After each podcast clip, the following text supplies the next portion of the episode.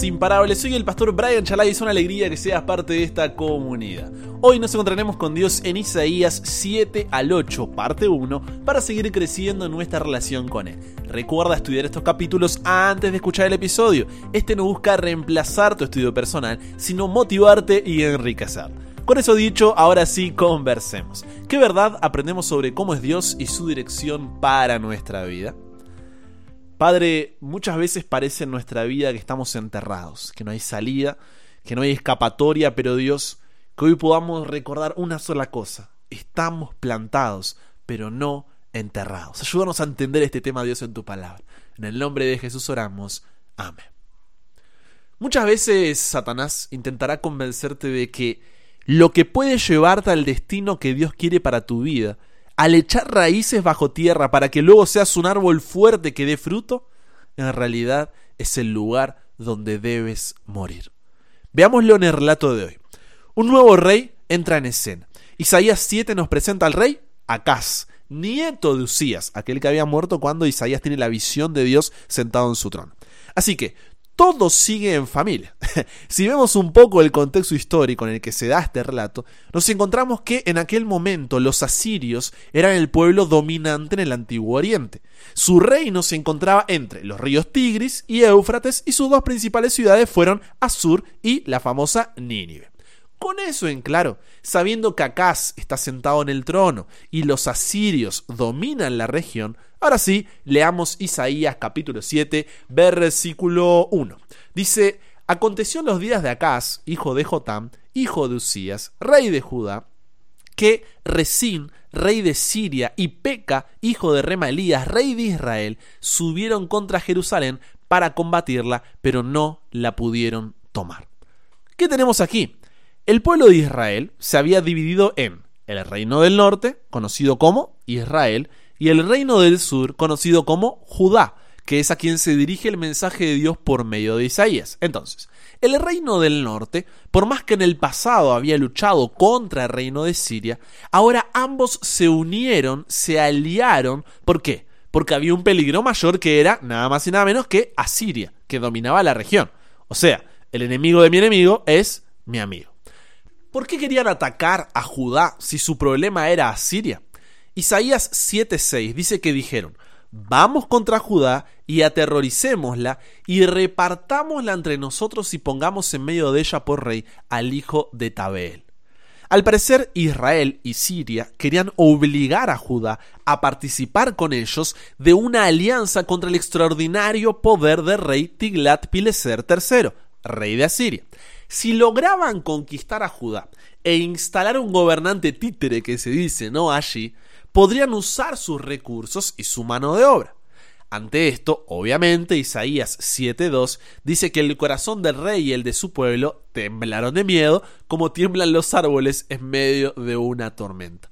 Judá no estaba en condiciones de enfrentarse a la alianza entre Siria e Israel porque había quedado debilitada por los ataques de los edomitas y los filisteos. O sea, el mundo se les caía a pedazos.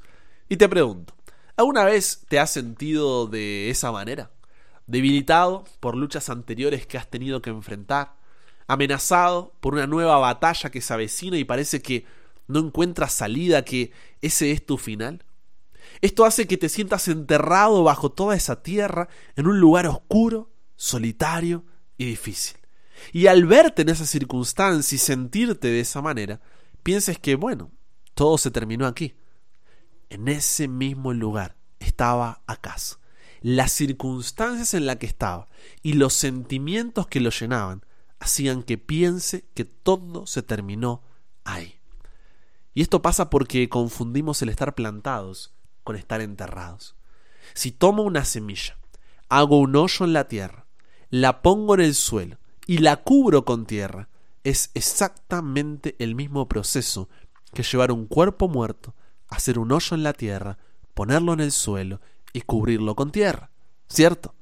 Y muchas veces al estar bajo tierra en una etapa, una temporada de nuestra vida oscura, solitaria y difícil, pensamos que se terminó todo para nosotros que la vida no tiene más sentido e incluso puede que hayas pensado en el suicidio, cuando en realidad todavía no se terminó, porque no estás enterrado, sino que estás plantado. Pero el enemigo intenta convencerte de que lo que puede llevarte al destino que Dios quiere para tu vida, le echar raíces bajo tierra para que luego seas un árbol fuerte que dé fruto, en realidad es el lugar donde debes morir. Es oscuro en ambos lugares, sí. Es duro en ambos lugares, sí. Es solitario en ambos lugares, también.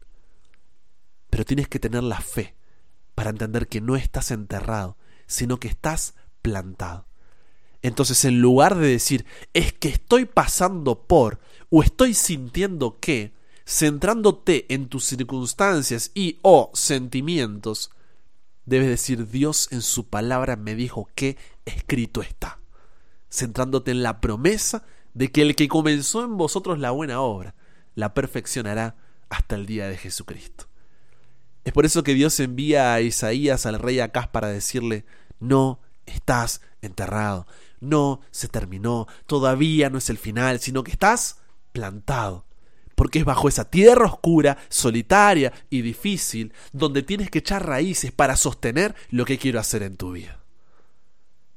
Entonces Dios le dice al rey Acaz en Isaías capítulo 7 versículos 4 al 9 que la amenaza de Siria e Israel iba a pasar y Judá se iba a salvar. Porque a la vista de Dios las potencias que a Acaz le parecían enormes volcanes humeantes era un fuego que solo echa humo y pronto se apaga.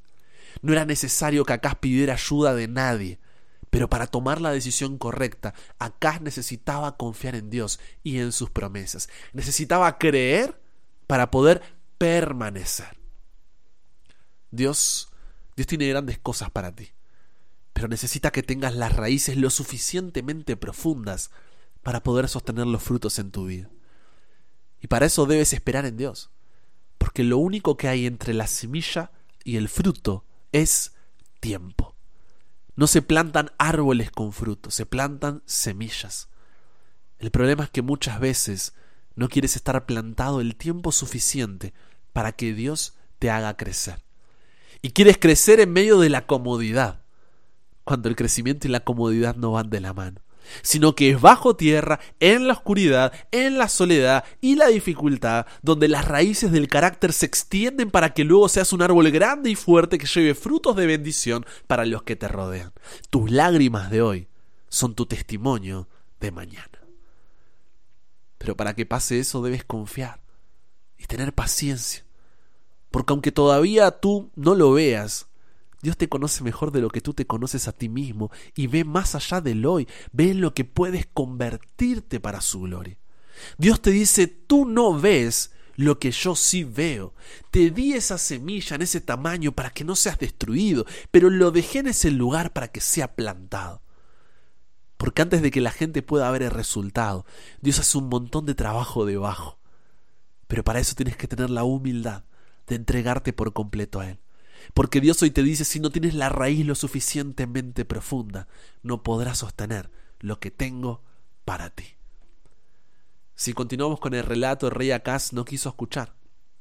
Estaba confundiendo el estar enterrado con estar plantado y no le permitió a Dios echar raíces en su vida para que pueda sostener las bendiciones que Dios tenía para él. Pero Dios, en su infinita misericordia, la misma que tiene para contigo y conmigo, le da otra oportunidad a Rey Mira lo que le dice en Isaías 7:11.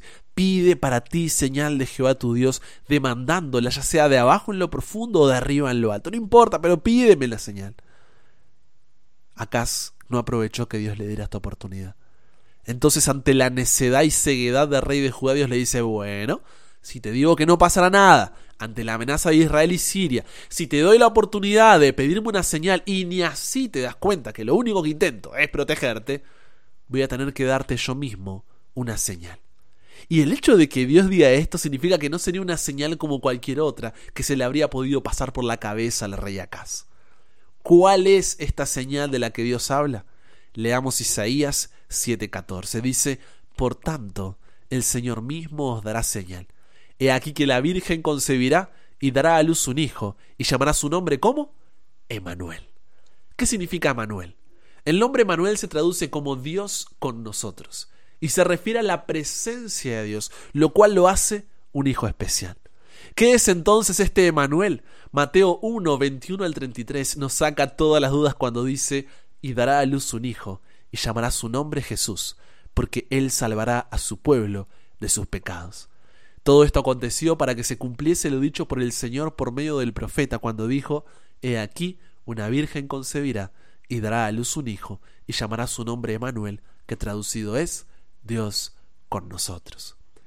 Dios con nosotros no es una pregunta, es una afirmación. Es una promesa que Acaz no comprendió. Qué consuelo, qué ánimo, qué aliento, qué esperanza más fuerte que Dios con nosotros. Dios no prometió que tú, como su hijo, como su hija, no sufrirás dificultades ni dolor. Estamos en un mundo de pecado y mientras éste exista, así será.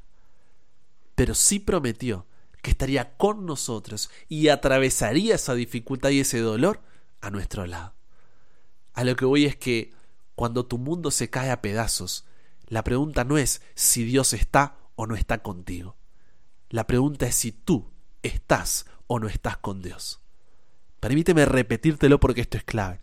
Cuando tu mundo se cae a pedazos, la pregunta no es si Dios está o no está contigo. La pregunta es si tú estás o no estás con Dios. Si Dios está con nosotros, no hay Siria e Israel que te hagan temblar. Hay niveles de madurez en el carácter que solo se pueden desarrollar en el ojo del huracán. Entonces lo mejor que puedes hacer, no importa cuándo escuches esto, es reposar en la voluntad de Dios, aunque su voluntad sea estar en medio de una tormenta. El rey Acaz, al ver que Siria e Israel se le venían encima y su fin estaba cerca, en lugar de reconocer que Dios estaba con él y era el único que podía rescatarlos a él y a su país, ¿sabes qué hizo? Segunda de Reyes 16, 7 al 9 dice, entonces Acaz envió embajadores a Tiglat-Pileser, rey de Asiria diciendo yo soy tu siervo y tu hijo. Sube y defiéndeme de mano del rey de Siria y de mano del rey de Israel que se han levantado contra mí. Y tomando Acaz la plata y el oro que se halló en la casa de Jehová y en los tesoros de la casa real, envió al rey de Asiria un presente, y le atendió el rey de Asiria, pues subió el rey de Asiria contra Damasco y la tomó, y llevó cautivos a los moradores a Kir y mató a Rezín. A corto plazo, parecía que Acaz había salvado a Judá. Pero a largo plazo, veremos que más adelante Asiria se volvió contra Judá en el tiempo de rey Ezequías. En otras palabras, le salió el tiro por la culata. Y muchas veces nosotros hacemos exactamente lo mismo. Hoy no son los sirios junto con Israel los que nos están atacando. Pero tú sabes cuál es esa situación. Persona, circunstancia que está haciendo que tu mundo se caiga a pedazos. Hoy es una, mañana será otra y la pregunta se repite, ¿qué hago? ¿Para dónde salgo? ¿Cómo se supone que escape de esta? Y así como ese hijo que Dios crió y engrandeció, en lugar de correr a los brazos de su padre, fue directo a los brazos de su peor enemigo Asiria, nosotros muchas veces en lugar de colocar en la mano de Dios ese problema que estamos enfrentando, buscamos la salida fuera de él. Satanás nos ve ahí en la desesperación, en el miedo, en la incertidumbre, en la angustia, y es en esa debilidad donde te aparece como una mano amiga, pero que te clava el cuchillo por la espalda. Ahora, como es la salida rápida que estabas buscando, no te das cuenta. Es para cuando lo haces ya es demasiado tarde. Si no, pregúntale a Cas.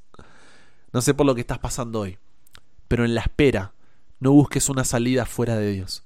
Recuerda, estás plantado, pero no enterrado. Es en la espera donde estás echando las raíces para luego dar fruto para la gloria de Dios. La espera no es inactividad.